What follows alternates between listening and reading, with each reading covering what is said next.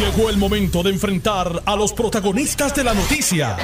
Esto es el podcast de En Caliente con Carmen Muy Jovet. buenas tardes, encantada de estar con ustedes con un mensaje positivo y con mucha calma. Debemos recordar que más de la mitad de la gente del planeta, que son tan personas como usted y como yo, viven sin energía eléctrica y sin agua toda su vida. Eh, vamos a prepararnos, ¿verdad? Para las circunstancias que estamos viviendo y vamos a tener un poco de optimismo. Hay gente en la calle trabajando, hace un sol de madre. Y, no, lo que vengo es montada en un automóvil. Imagínense todos esos policías, estas personas de, que están en la calle, los celadores de línea que están trepados en un poste. Gente trabajando que está pasándola difícil también. Para comenzar el programa de hoy, converso con Orlando Rivera, coordinador de la Oficina del Caribe de FEMA. Buenas tardes, Orlando. Buenas tardes, Carmen, y gracias por la, por la invitación. Bueno, yo he vivido esta experiencia, ¿verdad?, con María y fue terrible, pero ahora el gobernador de Puerto Rico, Pedro Pierluisi, dice que el presidente Biden himself, en persona, le dio su palabra de que va a acelerar el proceso de FEMA y de que va a atender las necesidades de Puerto Rico. Eso es correcto, este, Carmen, eh, a- a- al punto de que los 78 municipios tienen ya vigente una declaración y aprobada una declaración de, de emergencia, que eso cubre todas las medidas de emergencia para salvaguardar vida y propiedad, y eso, es- eso es para los 78 municipios, ¿verdad? Eh, y recientemente, como todos sabemos, se, se aprobó una petición del gobernador donde tenemos una declaración de desastre mayor para 55 municipios inicialmente y durante el día de ayer se añadieron tres municipios más.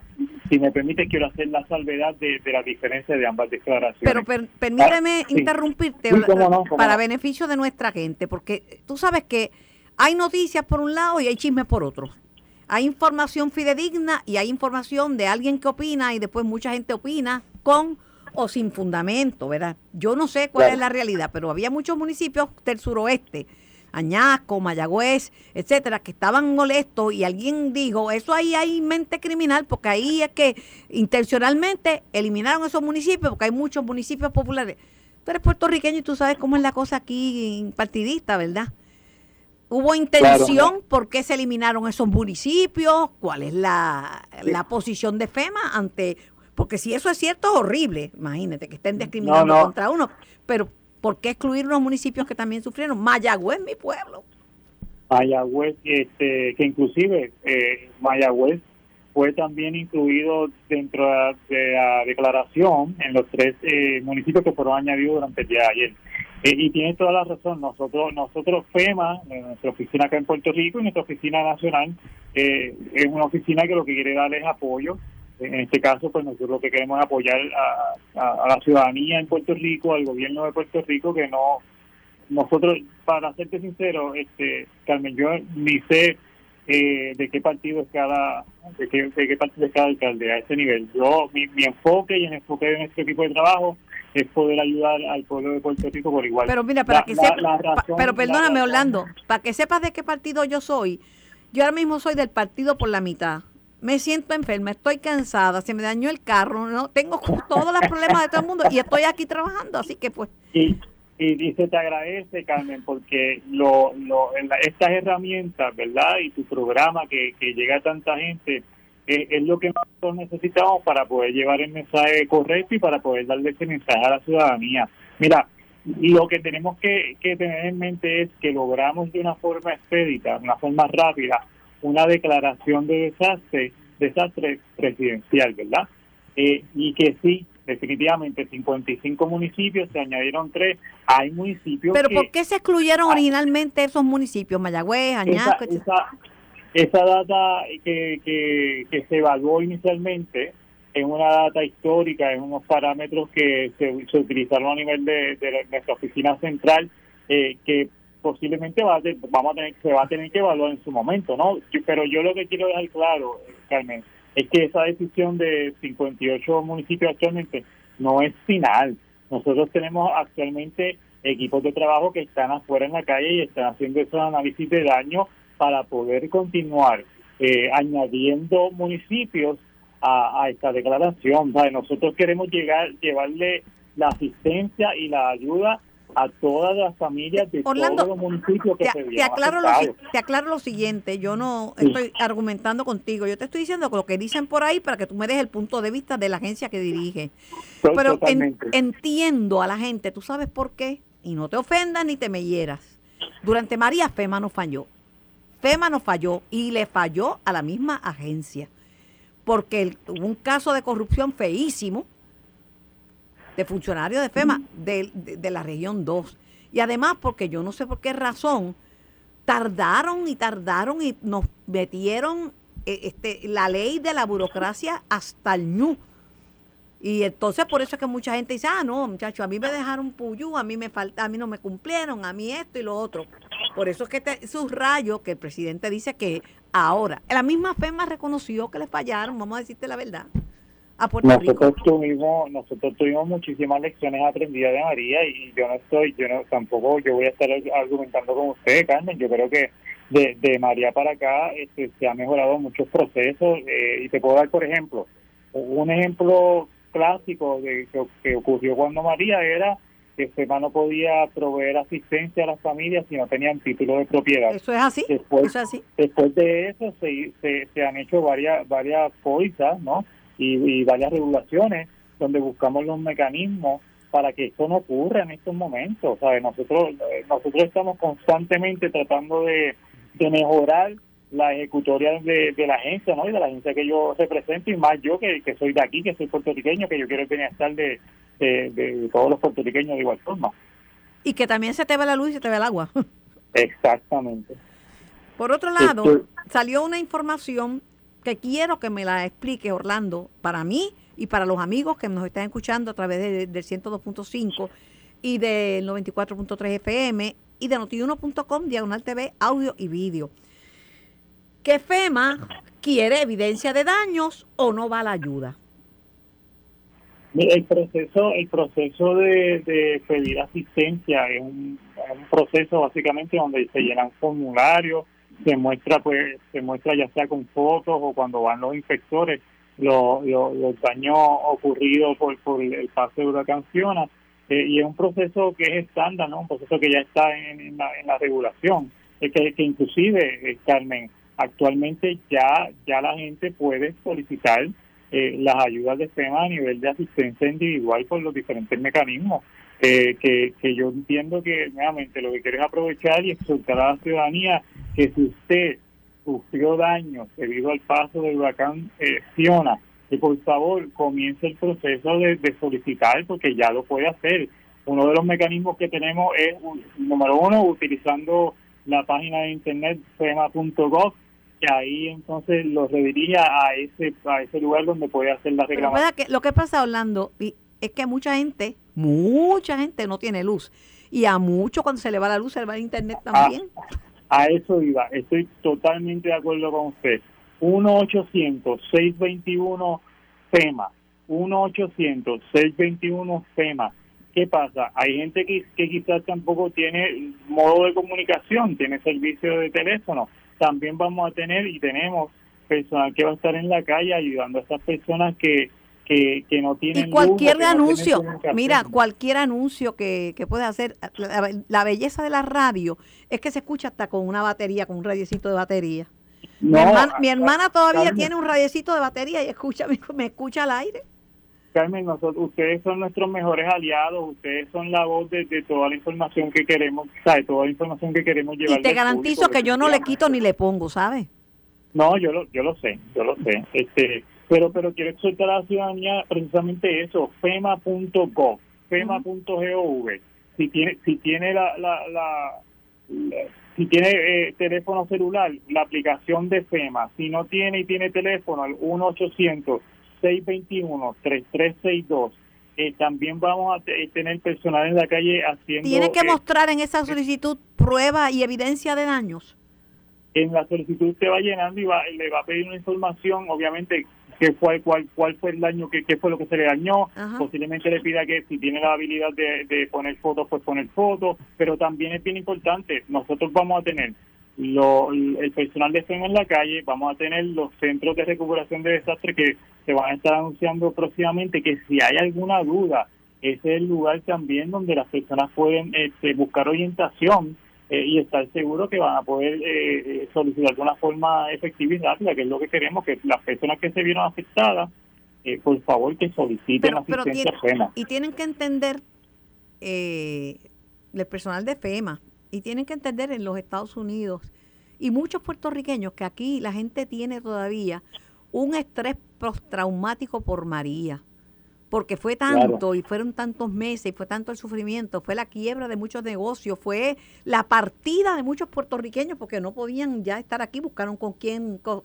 refugiarse eh, en Estados Unidos con algún familiar.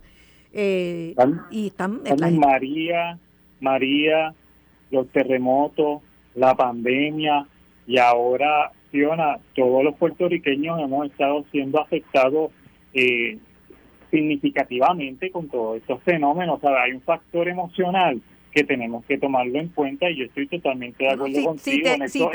Si te, digo que yo estoy afectada por Isaías, las lluvias que hubo recientemente, que en Mayagüez hubo derrumbe y todo, a mí se, me derrumbó la verja de la casa de mi madre, tuve yo que contratar, digo, hice la reclamación, pero nunca me han contestado nada, lo llevé al COR 3 y nunca me contestaron nada, yo no sé nada de eso.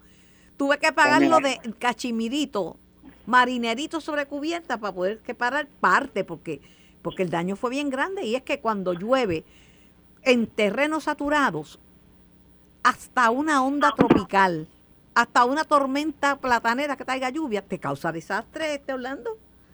definitivo, no tan solo te causa desastre, una lluvia fuerte, hay personas que volvemos al factor emocional que se van a ver afectadas y, y lo reconozco y lo sé, y precisamente lo que nosotros queremos hacer es eh, es tratar de, ayudar lo más que podamos a todas esas familias que, han sido eh, afectadas en este caso por el por Por otro lado, mira, eh, siempre se juntan las cosas, ¿verdad?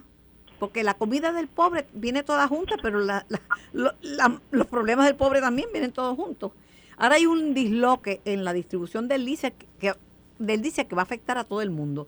Hay problemas porque los choferes que llevan los suministros eh, llevan el diésel, pues no están, se dañan los alimentos, se le dañan las cosas, la gente que se preparó con generadores, los negocios, se le va a dañar este, la mercancía porque no llega. No, y no es que no haya diésel, es que entre la guerra en Ucrania, y, entre Ucrania y Rusia, y el disloque que ha habido con el huracán, pues la cadena de suministro está alterada. Y, y qué bueno que tocas este punto porque porque en algún momento salió, me parece que salió un artículo diciendo que FEMA estaba nuevamente acaparando el diésel, lo cual no es cierto. Nosotros estamos aquí eh, en apoyo al gobierno de Puerto Rico y a los puertorriqueños. Lo que nosotros queramos, queremos es precisamente que que, que pues pueda llegar ese el diésel en, este caso los generadores que pueda llegar este no es un tema de este no es un tema de FEMA de que no se quiere ayudar a los pueblos este es un tema de otro problema que voy a hablar con uno de los líderes de los camioneros porque yo aquí llamo a todo el mundo y le pregunto a cada cual su opinión verdad y, yo, y yo forjo la mía también este, pero hace falta eh, si, si yo tengo una fiebre y tengo una infección y tú me traes el antibiótico dentro de dos semanas, a lo mejor ya, ya me morí. Sí, entiendo lo que usted dice, también seguro. ¿Eh? Porque si uno, tú sabes, las cosas tienen, como dicen en Castilla la Vieja, un timing. Me gusta el tono en que, en que estamos hablando eh, tú y yo. Tú, porque tú me dices tú, yo te digo tú también. este, tú, vives aquí, yo vivo aquí, sabemos. tú conoces la idiosincrasia del puertorriqueño, sabes lo bueno que tenemos y lo malo. No, y, somos buenísimos, ayudamos al prójimo, somos un país este, resiliente y alegre, pero también está el chismoso a dos por chavo y el inventor de y el que se cree que, que, se la sabe toda y que sabe lo que están pensando los demás. Están también a dos por chavo. Y necesitamos información y que la gente se sienta más tranquila. Te lo digo por experiencia propia. Yo cuando me asusto, que me pongo un manejo de un manojo de nervios, no sirvo para nada pierdo la cordura. Y, y, es algo que, que se refleja en todos nosotros, Carmen, porque nuevamente, María, los terremotos, la pandemia y ahora Fiona, eh, eh, emocionalmente es, eh, sabes, mucho, es mucho y definitivamente yo creo que, que, que el poder responder de una forma efectiva, ¿verdad? Ante, este, ante, ante Fiona, ¿no? Es algo colectivo y es por eso que para mí para mí ha sido bien bien interesante ver en la calle cómo, cómo la ciudadanía, cómo eh, organizaciones sin fines de lucro, organizaciones este, de base de fe se están organizando y ellos están tomando la respuesta y siendo un, ente súper activo eh, eh, en, en, esta respuesta, tú sabes, y precisamente eso es lo que queremos, que tanto FEMA con el gobierno local, con el gobierno estatal, con las organizaciones sin fines de lucro, con el sector privado, se pueda levantar de una forma más efectiva. ¿sabes? Nosotros no queremos que, que vuelva a ocurrir un María. Entonces, para eso pues tenemos que estar todos trabajando en, al unísono. Lo que nos falta es saber, digo, nos falta a nosotros como, como pueblo y al gobierno de Puerto Rico el alcance de la ayuda el alcance de la declaración de desastre mayor, desastre mayor, porque aún no tienen, ¿verdad? ¿De qué estamos hablando? ¿Cuánto será? Si, el tema es que a veces cuando es por reembolso, hay municipios que están quebrados, que no te pueden, no pueden hacer el, la inversión para que luego les, le reembolsen porque están en la, en la prángana. Y tú sabes lo que es la prángana. Seguro. No, y hay, y, hay, y hay mecanismos y hay conversaciones que se tienen que llevar a cabo porque porque sí reconozco que esto ha sido también un, reto para nuestros municipios donde al ser nosotros una agencia de, reembolso pues se hace hasta cierto punto difícil, ¿no? El, el, poder hacer ese, ese pareo o, poder asumir ese costo para esperar el reembolso. La gente lo que está es confiando que no los excluyan, confiando en recibir apoyo, confiando en que le den una mano amiga, porque en verdad no hay nadie, tenga yo o no tenga evidencia, a mí esto me ha hecho un, hoyo, un roto esta, esta, esta situación. Y yo no puedo decir que yo estoy que estoy como el que perdió todo en su casa, que estoy como el que se le ahogó un familiar, que estoy como el que la pero pero sí, a todos de mayor o menor grado esto nos ha afectado, este Orlando.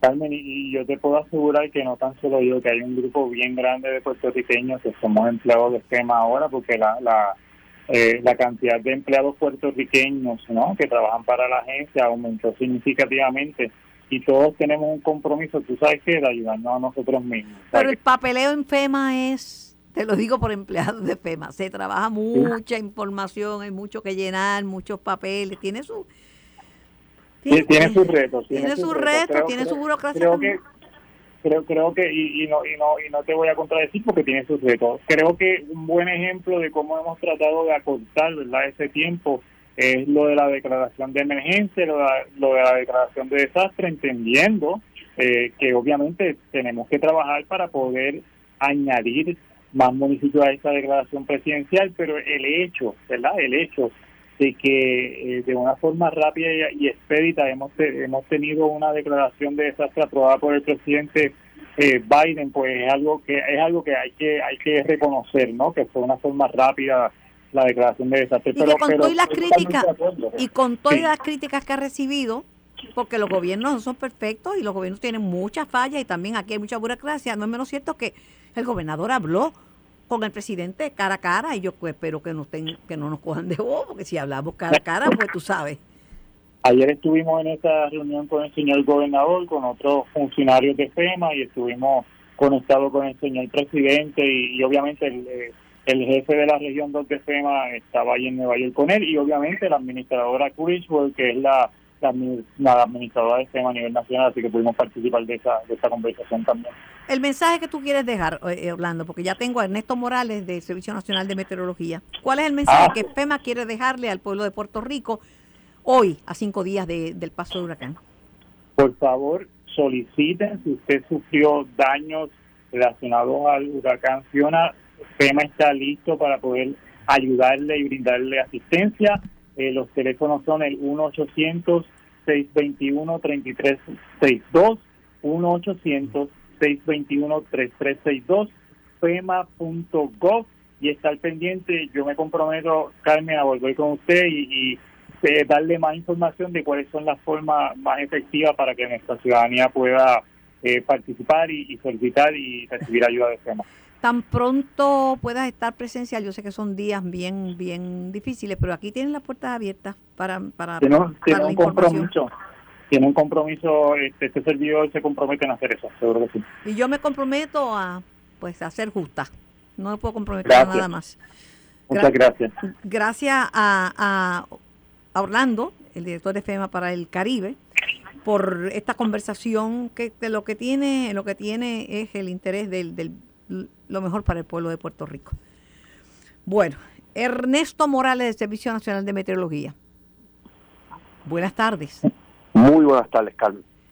Bueno, pero tú eres, tengo que aclarar que tú eres meteorólogo de verdad, porque aquí todo el mundo está haciendo pronóstico. Que si viene una eh, eh, eh, el Inves, que si nos va a partir por la mitad, que si no nos va a partir, que si no te prepares, que si no hagas caso. Yo le escribí a mis amigos, porque estoy en chat, y tú sabes que en los chats todo el mundo es un experto. Le escribí un texto donde le digo, mira, recuerda que los huracanes son como los seres humanos.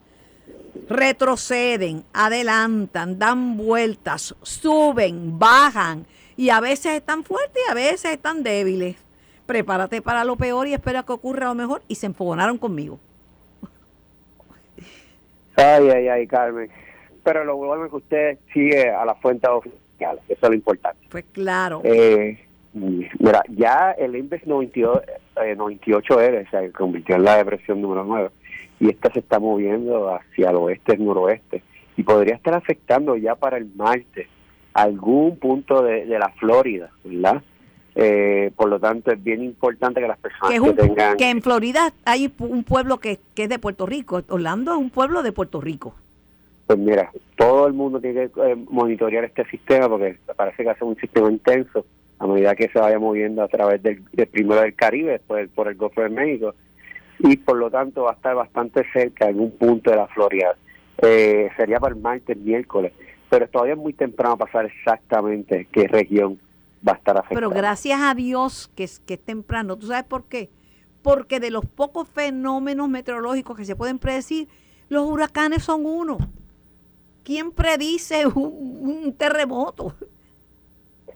Así mismo. Esto nos da una ventaja de uno, por eso te digo, yo no subestimo la naturaleza, Ernesto, no subestimo.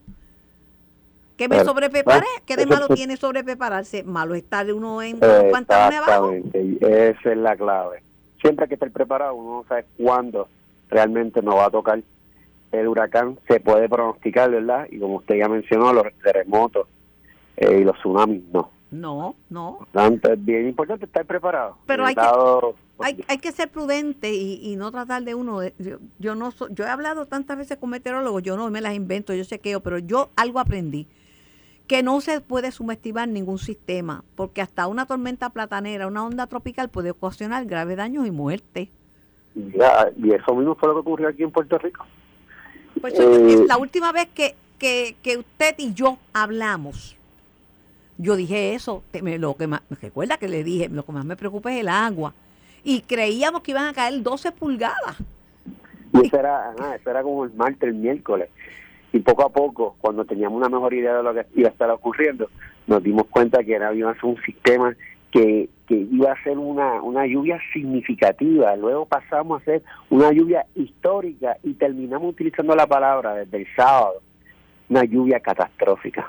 Pues que la, yo te digo que lo recuerdo como hoy que te lo planteé. Te dije, la, no, la gente dice que eso es lo que son, que era de 65 y está en 50. Y digo, vamos a olvidarnos por el momento de los vientos y vamos a ver cuánta agua cae, porque en terreno saturado, el agua, bueno, una persona que se fue hasta la mitad de la cintura en, loda, en lodo.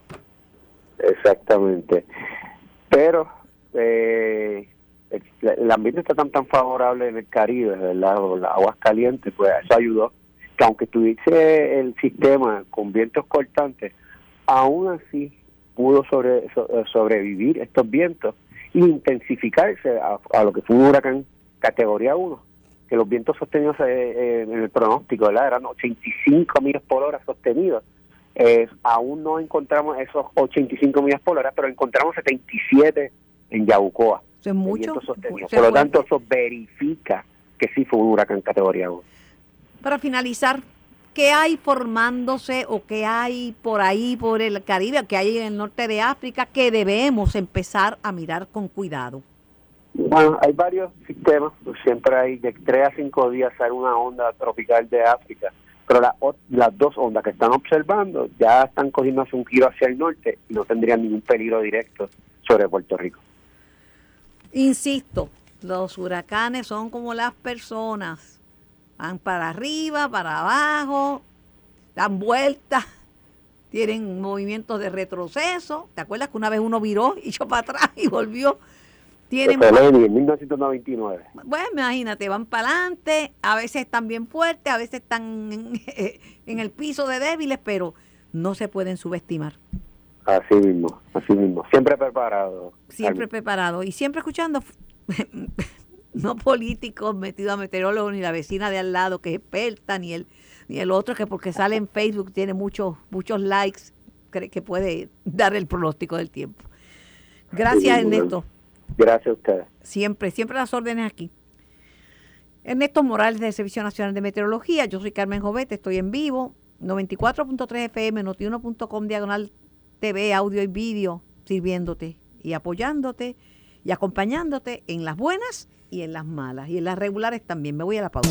Estás escuchando el podcast de En Caliente con Carmen Jovet de Noti 1630. En vivo también por el 94.3 FM, acompañándolos hasta las 4 de la tarde, llevándole un mensaje con tranquilidad y aclarando la diferencia entre lo que es un rumor, lo que es una noticia, lo que es un chisme y lo que es la, lo que es la realidad. Claro, entendiendo que la gente todavía está con el estrés postraumático de María, porque sufrimos mucho, porque tardaron muchísimo las ayudas, porque agencias federales no fallaron y porque vivimos momentos muy difíciles y es como que uno cree, vamos a repetir la, la historia.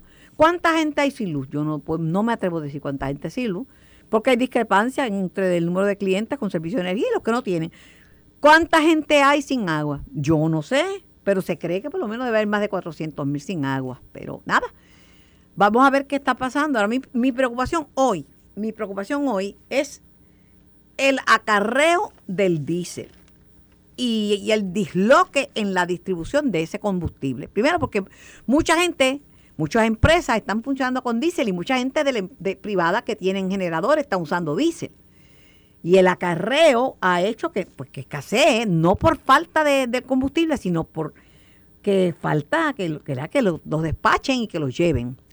Uno de los sectores que ha sufrido muchísimo esto es el de los supermercados, que generalmente están abiertos porque la gente tiene que comprar y tiene que comer y en muchos supermercados hacen comida, etcétera. Hay pueblos que, le están pasando muy mal.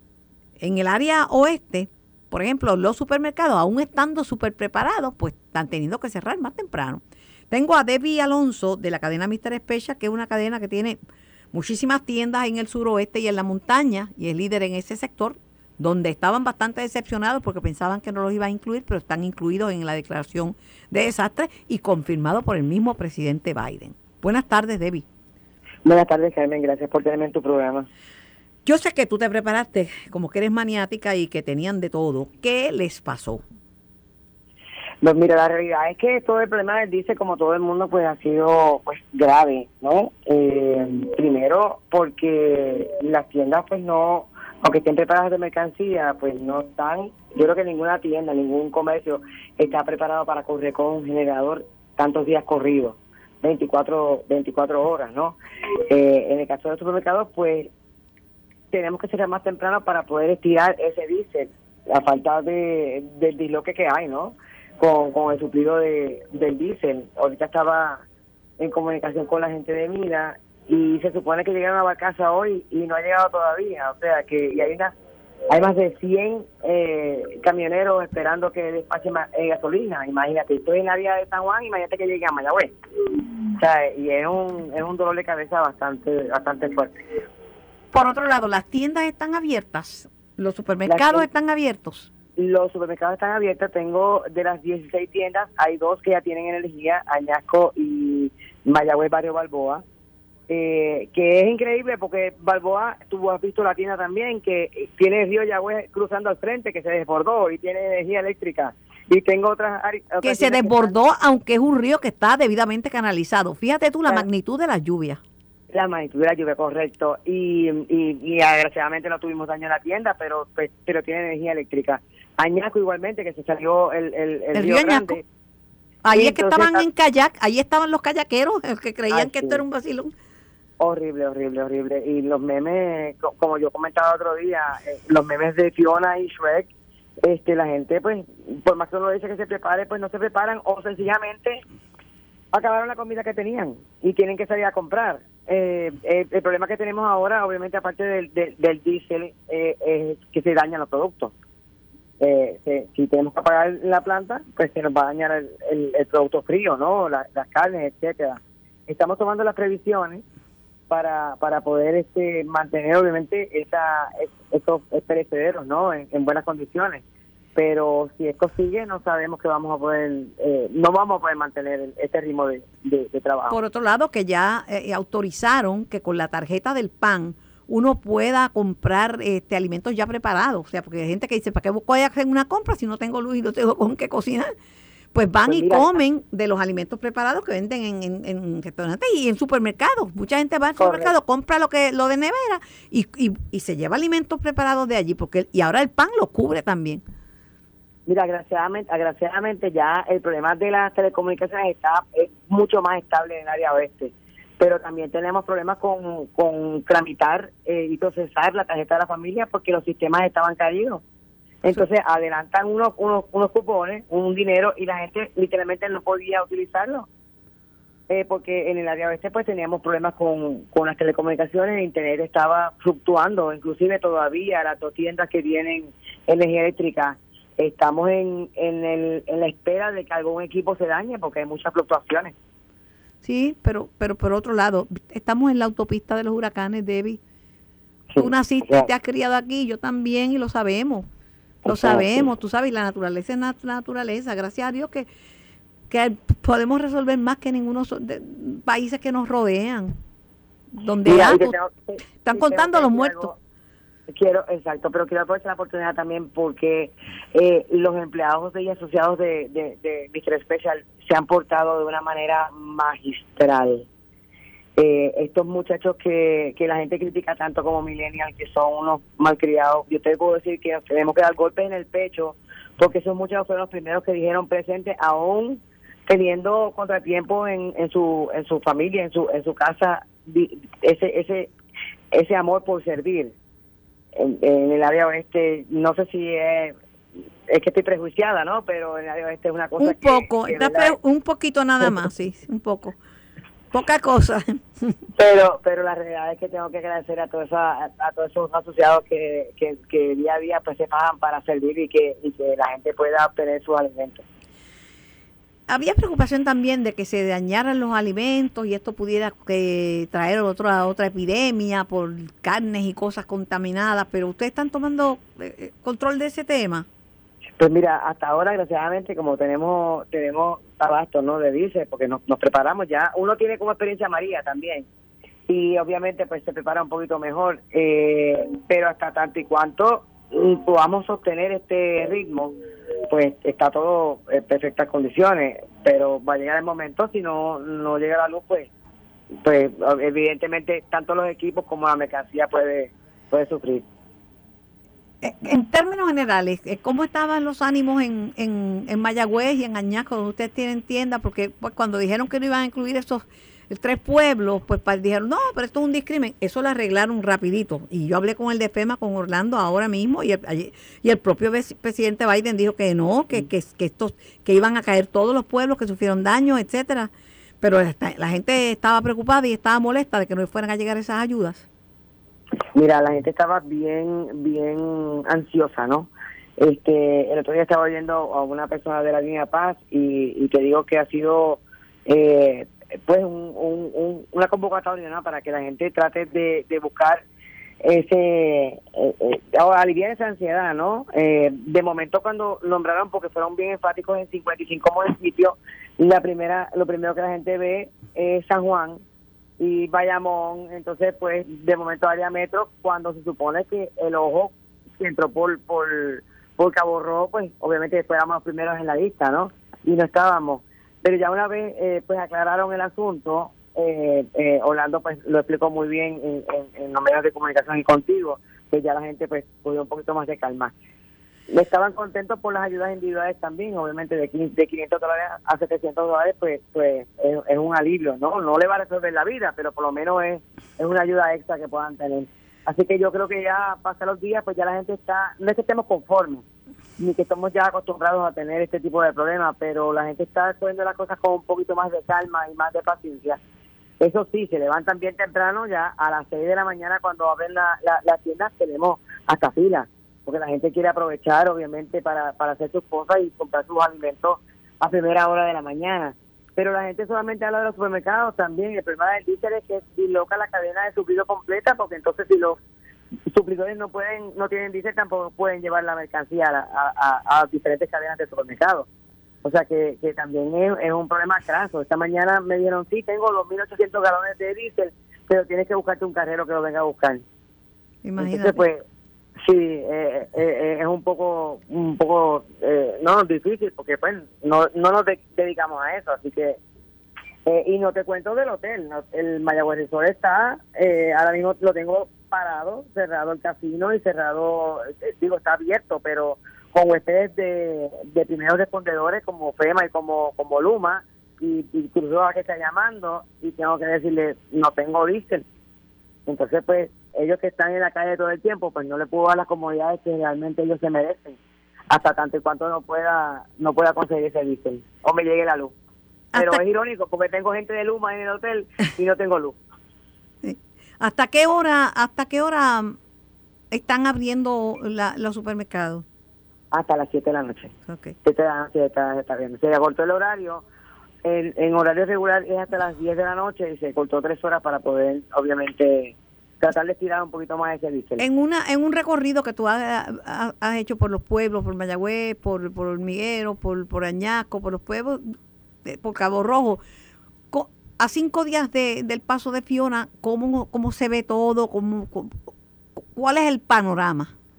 pues todavía queda mucha muchos escombros en la calle eso es lo que más lo que más ya pues finalmente pues salió el sol este y pues ha secado bastante pero pues todavía hay mucho debris en la en la calle mucho mucho escombro y, y creo que va a estar por buen tiempo todavía hay muchos caminos que no no están completamente limpios y pues el municipio siempre los municipios siempre hacen lo que pueden pero en realidad es- va mucho más allá también tenemos una mala costumbre que nosotros los puertorriqueños estamos acostumbrados a que el gobierno haga todo No, y rápido, y rápido. Y rápido. Esta generación Entonces, espera. Hoy me mandaron el mejor meme del mundo.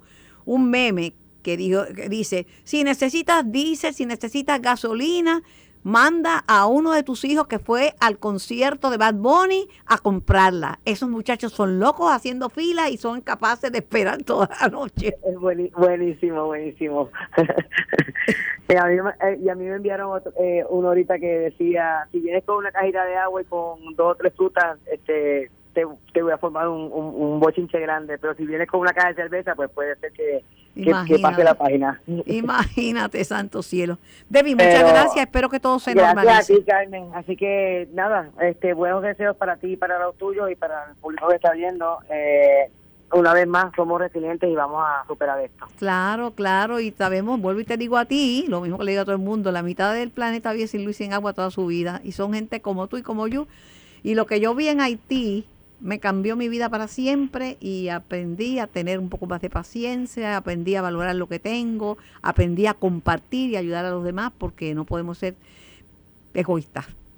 egoísta y que en realidad hay un cambio climático y que tenemos que tratar de, de, de cooperar con el planeta porque el planeta nos está pasando No, no me des por ahí, porque sé que ese es el tema mío favorito, Sí, entonces no se acaba la conversación. Bueno, Definitivamente. pero un abrazo grande. Y para, para ustedes también, y siempre estamos a las órdenes. Amén. Muchas Vamos, gracias. Vamos a hablar Bye, con bye. el secretario del DACO, a ver que, cuál es la posición del DACO en torno a esto que está pasando y este disloque en la distribución del diésel, que se convierte en un disloque en la distribución de los bienes, de los alimentos, de las cosas que son necesarias. Saludos, secretario. Saludos, Carmen, ¿cómo estás? Yo estoy bien, yo estoy en calma y no puedo perderla por lo que esté pasando. Y no es que no haya tenido problemas en estos días bien serios, pero que no puedo descontrolarme, porque entonces no resuelvo nada. Muy bien, así es, Carmen, así es. ¿Qué está pasando? ¿Tiene solución? Estaba hablando porque son muchos los supermercados que, no, que van a tener que cerrar temprano, que tienen temor de que se le dañen, eh, se le dañe la marca, la mercancía, porque es que dicen que hay diésel, pero el problema es la distribución, el acarreo. Eso es así, Carmen. Como mencionas, nosotros hemos durante toda esta semana monitoreado los abastos de todo tipo de combustibles diariamente, aunque esto lo hacemos fuera de periodo de emergencia semanalmente, ahora en la emergencia lo hacemos todos los días y estamos monitoreando que haya abastos suficientes y así lo ha constatado nuestra división de estudios económicos. Ahora bien, ha habido algunas situaciones que han provocado un rezago en la entrega de este producto y me refiero a dos situaciones particulares. Uno era la falta de energía eléctrica en, el terminal de Yabucoa, que es donde ahora mismo está la mayor cantidad de inventario de diésel en Puerto Rico. Esto dificultaba la el, llenar los camiones que iban para distribuir diésel en Puerto Rico porque el generador eléctrico no daba para la operación a completa capacidad. En la noche de ayer, a eso de las 4 y 30 de la tarde, 6 de la tarde, ese terminal se energizó. Y ya esta mañana, a las 8 y media de la mañana, estaba funcionando con total normalidad y los camiones estaban saliendo a despachar, se estaba despachando todo tipo de combustibles, particularmente el diésel. Y se espera que esto tenga un efecto en el mercado. Otra de las situaciones era en el terminal de Yabucoa, donde también hay inventario importante de diésel y otros combustibles. En el caso de Yabucoa, tenía algunos accesos importantes bloqueados por árboles y postes. Dice que el número de postes que bloqueaba la carretera era enorme, casi un tramo completo. Eso se pudo normalizar en la noche del miércoles y eso de las siete y media de la noche, ese terminal, según la información provista por los mayoristas de esa área, pudieron comenzar a operar. Y eso también ha ayudado a que la situación haya normalizado. Pero importante, en Puerto Rico hay abastos y va a haber abastos. Hoy llega, por información de los mayoristas, un buque nuevo con 300 mil galones, perdón, barriles de diésel. Esto es casi 13 millones de galones, lo que va a representar un aumento sustancial en el inventario disponible para enfrentar el pico de demanda que estamos experimentando en Puerto Rico como consecuencia del uso de generadores eléctricos principalmente. Así que la expectativa es que hoy y los días de fin de semana esta situación no se normalice y se vaya supliendo de combustibles todo Puerto Rico en la medida en que estas cuestiones, estas actualizaciones tienen algún efecto en el mercado. Pero hay otro elemento también que, que, ocasiona este trastoque en, el, en la distribución de combustible, la falta de choferes para carrearlo. Bueno, la información que tenemos es que sí, han habido situaciones de choferes que tuvieron situaciones personales como todos nosotros y en algunos días tal vez no se hayan podido presentar a trabajar, pero la información que tenemos es que los camiones están llegando a donde tienen que llegar, esto es a los sitios de despacho y a los sitios donde se va a suplir ese combustible finalmente. También en el día de hoy, en ánimo de ser extremadamente cautelosos, el gobierno determinó asignarle una misión a la Guardia Nacional de suplir diésel a ciertas dependencias que son críticas, como lo son hospitales y otro tipo de operaciones. a eso iba, eso es bien importante porque el, problema, aparte del, del, disloque, de la falta de energía en Yabucoa, aparte de, la misma situación de, que estamos post, post huracán, es que hay mucha demanda por el diésel. Mucha demanda, porque hay gente privada que está usando diésel para generadores, hay condominios que están usando diésel para generadores, pero en cantidades bien grandes. Y hay hospitales y hay tiendas. No son únicamente los supermercados, es un renglón que se afecta muchísimo, pero son muchas otras más las dependencias y, la, y, y, lo, y los sectores impactados. Así es, no, estamos esperando, experimentando, debo decir, un pico de demanda no fuera del usual. Naturalmente, la cantidad de generadores eléctricos que funcionan con diésel es enorme en Puerto Rico y ante la 75% del comercio al detalle, y perdone la interrupción, secretario, está funcionando con diésel. Eso es así, ¿no? Y por eso es importante, ¿no?